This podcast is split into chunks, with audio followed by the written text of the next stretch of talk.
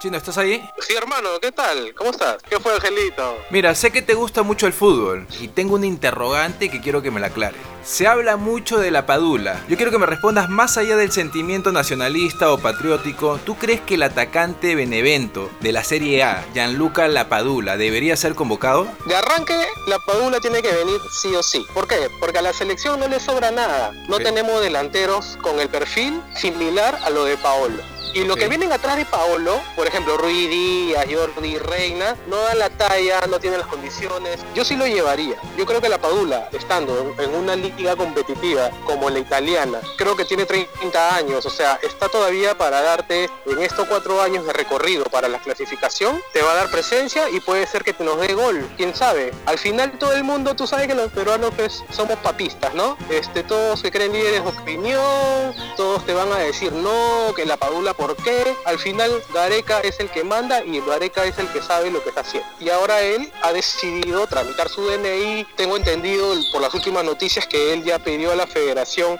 que le ayude con los trámites del DNI. Y es más, puede ser que la Padula pueda tener este fin de semana el DNI y juegue contra la selección de Chile. Sería una buena noticia para Así- todos, ¿no? Para mí era una, una recontra buena noticia. Yo sé que muchos es- son muy, muy hinchas de la selección y muy orgullosos. Compare, acá la selección lo único que importa es clasificar. Eso y Gareca, lo bueno que Gareca es argentino. Él no siente ese orgullo como lo sentimos nosotros y él es una persona más centrada y que si necesita llamar a alguien como La Padula para cubrir ese puesto lo va a hacer. ¿Qué pasa si llega La Padula y empieza a meter goles? La gente se olvidaría del orgullo, ¿cierto? Es verdad. Entonces, yo creo que sí es convocable. Estamos hablando de un jugador profesional que no, nunca se le escuchó un escándalo extradeportivo, es una persona que ya tiene 30 años, que está centrado y creo que vendría a aportarle mucho. ¿Tú crees que la Padula debería Sí. llevar el número 9? No, eso no, no se lo merece todavía. Una Entonces- cosa es que juegues por la selección y otra es que lleves el número de Paolo que todavía está vigente. Paolo ahorita está lesionado, el otro año de repente Paolo puede regresar. Y ahí lo quiero ver, o sea, ahí tiene que demostrar la Padula si en verdad vale la pena por lo que lo han llamado, ¿no? Él es un delantero de nivel igual que Paolo, pero Paolo siempre va a ser el titular,